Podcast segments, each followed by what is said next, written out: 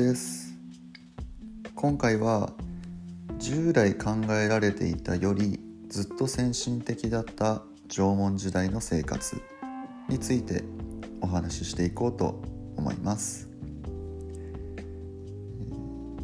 まず縄文時代の生活は貝塚から多くのことが推測できます。貝塚というものは何かっていうと古代の集積場のことでで、まあ、現代数多くの貝塚が出土してるんですね。でこの貝塚からは、まあ、貝殻だったりですとか、まあ、動物魚の骨、まあ、道具とか、まあ、人骨なんかも出土しています。でこの貝塚の発見によって、まあ、狩猟採集漁労を中心とする縄文人の生活イメージっていうものが、まあ、今の現代人の僕らには、えー、定着しているということですね。で一つ例を挙げると、まあ、これ皆さん聞いたことがあるかなと思うんですが大森貝塚聞いたことありますね東京にあるんですけれども1877年明治10年ですねにアメリカ人のモースさんが発見をされた貝塚です。でまあ、日本最大級の、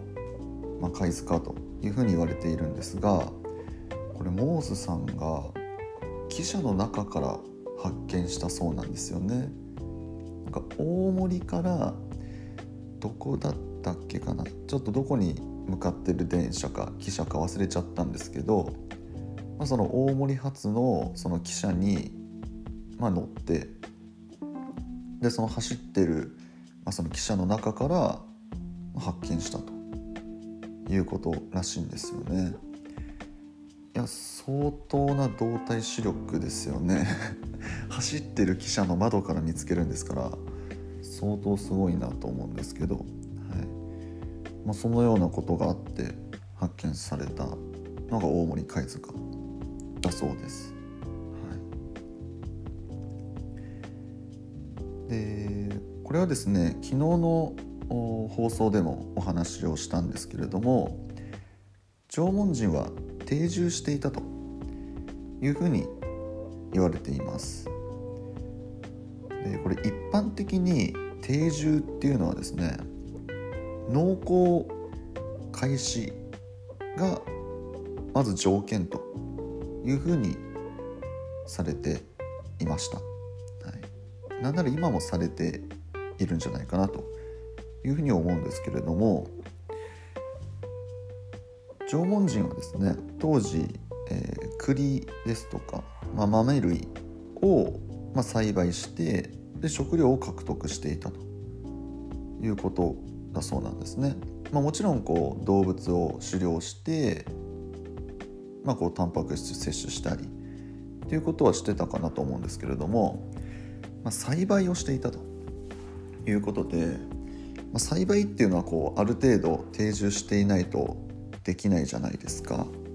い、なので、まあ、こう一般的に言われている、まあ、こう農耕と定住は弥生時代に始まったんだよっていうこの常識はですね、えー、近年修正を迫られているそうです、はい。まあ、前回の放送でもね、えー、まあ、縄文時代の常識って少しずつ変わっているんだよっていう話をしたんですけれども、まあ、ここもね同じようなことが言えるのではないかなというふうに思います。で、まあ、栽培をすることで食料を獲得していましたから、まあ、こう安定的に食料供給ができるわけなんですよね。ですからこう、まあ、生活の中で、まあ、明日食べる食べ物がないみたいなそういう状況が、まあ、少なくなってくるわけですよ。まあ、これが栽培をしていないとなるとまあ、例えばこうじゃあ大型動物をまあこう食べ尽くしてしまってで、まあ、なかなかこう近くにその獲物がいないとこれはね明日の食べ物がないですっていう状況になってしまうんですけど、まあ、こう栽培ですからまあこうなんて言うんでしょうね。安定してこう食料が供給することが可能なわけですよね。そうするともう明日食べ物がないっていうそういう悩みがなくなってくるのでちょっと余裕が出てくると、い、いうことでですね、まあ、こう精神活動ですねが活発化していったというふうにも言われています。はいで例えば、まあ、これも皆さんご存知だと思うんですけど、まあ、こう土偶が作られたりですとか、まあ、こう土器のデザインがおしゃれになっていったりですとか、はい、こういうものは、まあ、この食料供給が安定したことで、まあ、こう全体的にこう生活に余裕が出てきた、はい、こういう背景があったりするそうです。でこういうまあ、その生活が安定してきたことによってですね人口も続々と増えていった時代でもあるそうです。はい、でただですねあの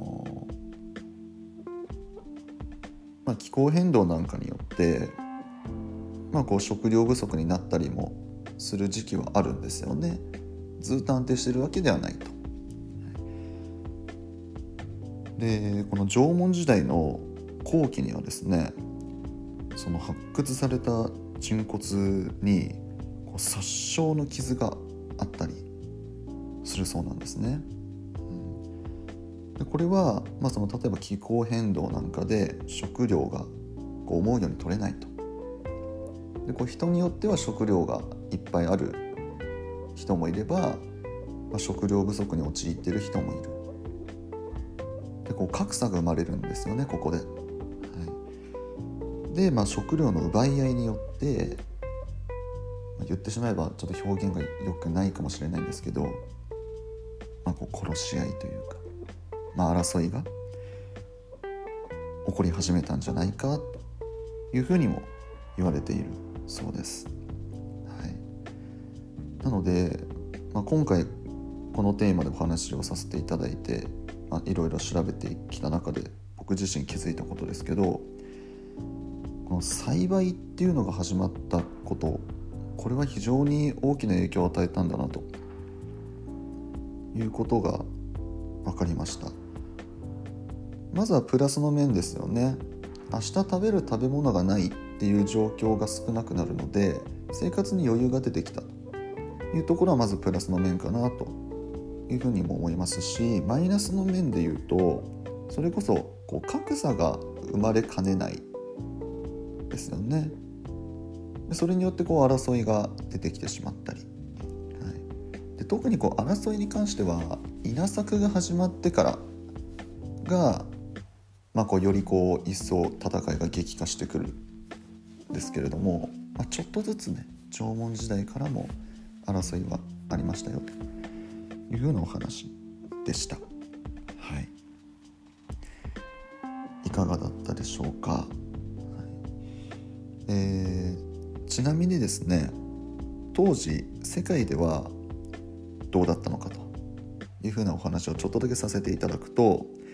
えー、この時代にエジプトでギザの三大ピラミッドが建設されています。こう考えると本当に世界って進んでますよね。うん。ピラミッドですからね、はい、ピラミッドってよく言われてますけど今の建築技術でもなかなか作るのが難しいって言われてますよね。そのピラミッドが、まあ、日本人が、まあ、栽培を始めたっていう時代に、まあ、完成されてるわけですから改めて世界って進んでるなというふうに思います。はいえー、次回ですね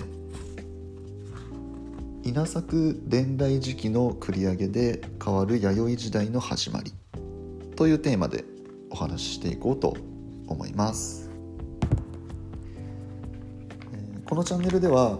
現役高校教師が気軽に楽しく学校の勉強に触れてほしいという思いでおしゃべりをしておりますので